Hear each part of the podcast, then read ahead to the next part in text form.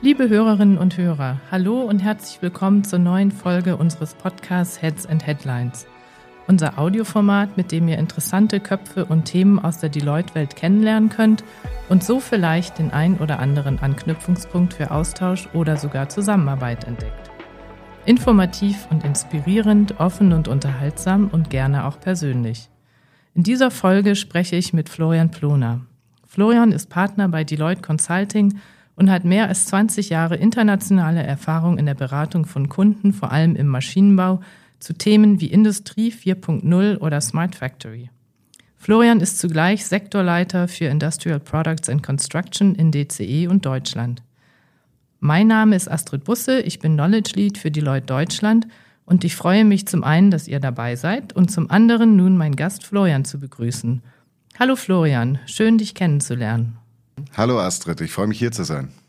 Florian, Deloitte führt in Zusammenarbeit mit dem Bundesverband der deutschen Industrie und der International Service Logistics Association den Supply Chain Pulse Check durch, um Fragen und Entwicklungen in den Lieferketten systematisch zu erfassen und die Konsequenzen für den Standort Deutschland zu analysieren. Nach der ersten Ausgabe im Frühjahr kommt jetzt die Herbstausgabe raus. Und damit zu meiner ersten Frage. Haben sich die wesentlichen Herausforderungen für den Standort Deutschland bei einem Vergleich der Frühjahr- und Herbstausgabe geändert? Und wenn ja, welche und wie?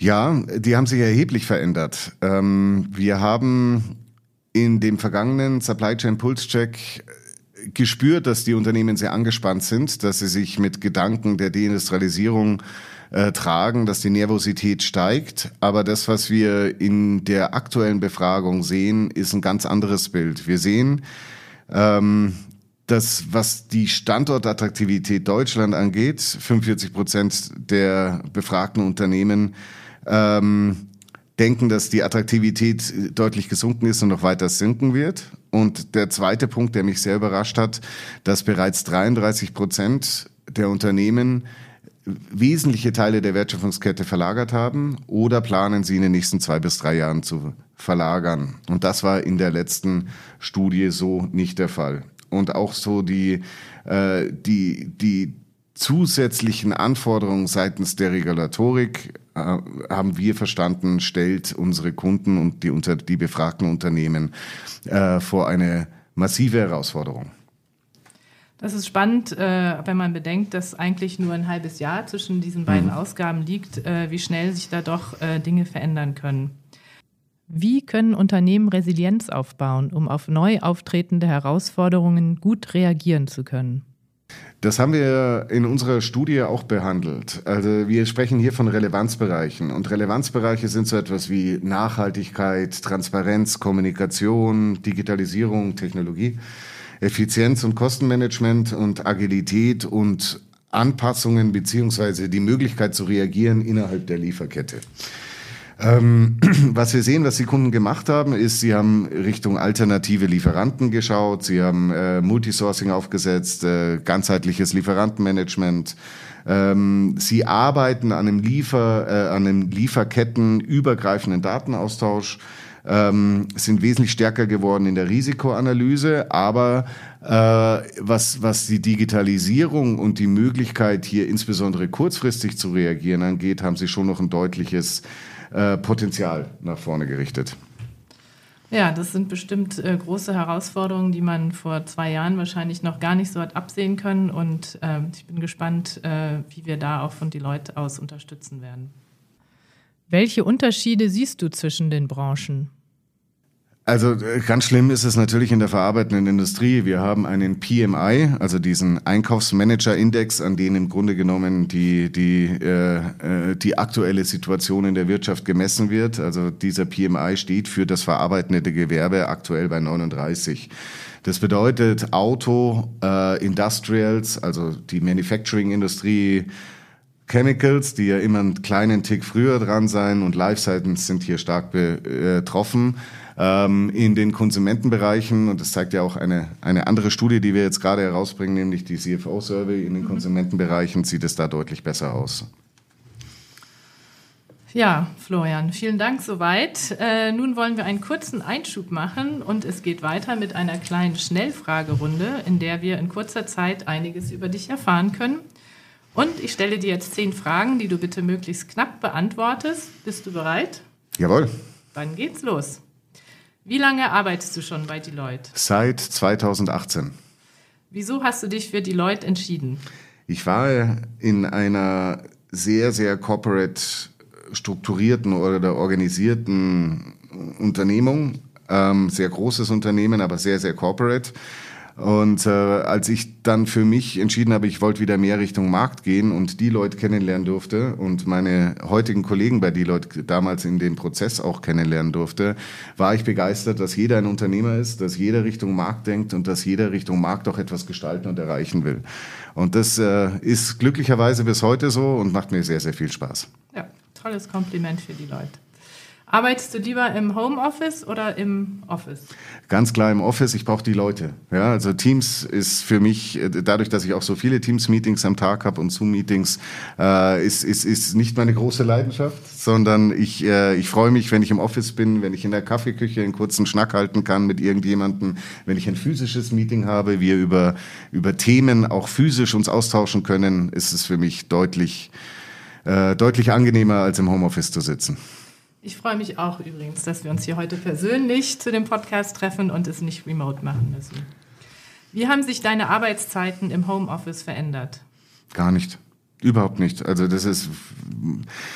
Ähm, äh, ich habe da wahrscheinlich eine, eine, sehr, sehr unübliche Meinung dazu, aber für mich ist immer sehr, sehr wichtig, wie ich jetzt auch eingangs gesagt habe, wieso ich zu Deloitte gekommen bin, dass ich viel Spaß habe bei der Arbeit. Das heißt, ich denke nicht so in Arbeitszeiten und Freizeit, sondern ich denke dran in den Themen, die ich gestalten will, in die Themen, die ich dir voranbringen will. Und das war aber auch schon vor Corona so und vor den Homeoffice-Zeiten. Insofern habe ich jetzt keine strikten Arbeitszeiten und aufgrund dessen konnten sie sich auch nicht verändern. Das klingt gut. Wer sind deine KollegInnen in der Freizeit? Äh, meine Crew äh, ist äh, meine Frau, mit der ich jetzt 17 äh, Jahre verheiratet bin, meine zwei Kinder, der Nick, der ist 15, äh, die Liv ist 10 ähm, und äh, das, das äh, neben äh, meinen Freunden, die mir sehr, sehr wichtig sind, ist, sind äh, meine, meine liebsten Kolleginnen in der Freizeit. Sehr schön. Wo bist du geboren? Ähm, ich bin in Salzburg geboren äh, also gebürtiger eigentlich Österreicher, aber meine Mutter war so freundlich, mich über die Grenze zu retten, als ich drei Jahre alt war. Und seitdem arbeite ich an meiner Integration in München. Äh, das heißt, du bist auch in München aufgewachsen? Jawohl. Sehr schöne Stadt. Was war dein erster Job? Meine ersten beiden Jobs waren durchs Fernsehen geprägt. Ja, also der erste Film, der mich zu einem Job äh, bewegt hat, war äh, Kevin Bacon als Fahrradkurier in New York.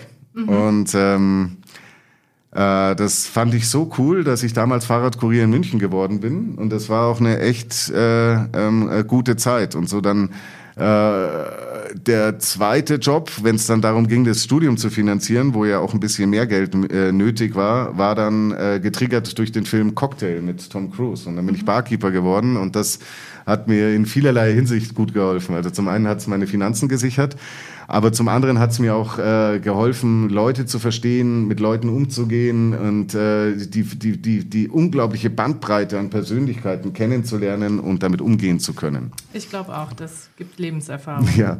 Hast du ein verborgenes Talent? Das ist mein verborgenes Talent. Ja, also ich glaube, ähm, dass, dass, dass es nicht offensichtlich ist, insbesondere für einen Berater, für einen Partner bei Deloitte, äh, dass, es, dass er sich in allererster Linie für Menschen interessiert. Und mein Talent ist tatsächlich, äh, ich interessiere mich sehr für Menschen, ich arbeite unheimlich gern mit Menschen zusammen. Und da habe ich, glaube ich, eine Sache kapiert, die äh, nicht jeder kapiert hat. Wenn es darum geht, Business mit Kunden zu machen, arbeiten auch immer Menschen miteinander zusammen. Und wenn du das verstanden hast, glaube ich, tust du dich in dem, was wir tagtäglich tun, deutlich leichter, als wenn du dich immer nur auf die Fachlichkeit konzentrierst. Das ist ja auch das Ziel unseres Podcasts Heads und Headlines, die Menschen hinter den Themen kennenzulernen und zu verstehen. Letzte Frage, welches ist dein liebstes Reiseland? Es gibt nicht eins, es gibt eigentlich so für alles, worauf ich Lust habe, was. Also meine Lieblingsstadt ist nach München. New York, ja. Also ich liebe New York, ich liebe diese Energie und ich bin da unheimlich gern. Ähm, als Land liebe ich Südafrika. Ich habe da selber mal für ein Jahr gelebt, äh, habe da ganz, ganz liebe Freunde und ähm, jetzt ist ja auch noch einer unserer Partner dorthin ausgewandert sozusagen, den ich jetzt auch noch dort besuchen kann. Also Südafrika mag ich sehr, sehr gern. Äh, und wenn es darum geht, die Seele baumeln zu lassen, finde ich die Malediven ungeschlagen. Lass uns nochmal zurück zum Fachlichen kommen und dein Wissen weiter anzapfen. Welche Entscheidungen sind aus deiner Sicht erforderlich, um den Standort Deutschland zukünftig attraktiver zu gestalten? Ich glaube, wir müssen es schaffen, die Rahmenbedingungen in Deutschland so zu verbessern, dass unsere Industrie eben nicht deindustrialisiert, sondern hier auch überleben kann. Von denen will keiner weg. Aber sie müssen weg. Und ich glaube, ähm, weniger Subventionen zu fördern, sondern vielmehr sehr, sehr stark Bürokratie abzubauen, ähm, eine Lösung für unsere, für, für unsere Energietransition und insbesondere unseren, unseren Strompreis zu finden ähm, und äh, mit unseren demografischen Herausforderungen sinnvoll umzugehen. Das sind so die Hauptpunkte, was wir machen müssten, um Deutschland als Standort auch wieder besser aufzustellen. Viele halten Länder wie die USA für attraktiver und befürchten eine Deindustrialisierung Deutschlands. Siehst du das auch so? Ich finde die USA im Moment äh, auch sehr attraktiv, wenn man sich anschaut, was sie, was, sie, was sie für Möglichkeiten schaffen und die Rechnung geht auf. Das muss man sagen. Also wenn investiert wird, dann, also bei meinen Kunden ist es so schwerpunktmäßig in den USA und auch in Indien. Aber das äh, ist nicht der Grund für die Deindustrialisierung. Mhm. Die Deindustrialisierung, die geht ins europäische Ausland.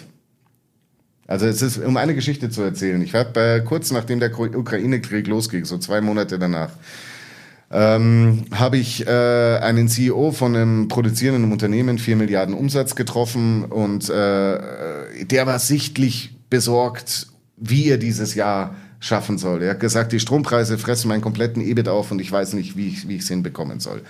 Und dann haben wir so ein bisschen drüber geredet, wie er Strom anders verbrauchen, anders einkaufen, anders, anders sourcen kann, ähm, wie er an Subventionen kommt, etc. etc. Aber so den großen Sprung haben wir damals eigentlich nicht besprochen. Den habe ich dann Weihnachten wieder getroffen und habe gesagt, und, wie war das Jahr? Und er sagt, das beste Jahr seit Firmenbestehen.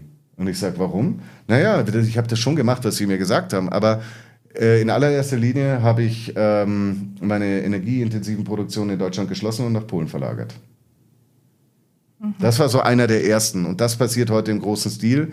Und ich glaube, wir müssen sehr stark aufpassen, dass wir innerhalb Europas uns nicht kannibalisieren, weil aktuell passiert dieser Shift nicht nach Amerika, für neue Investitionen ja, aber es passiert ins europäische Ausland. Mhm. Ja, herzlichen Dank, lieber Florian, für das spannende Gespräch. Schön, dass du da warst.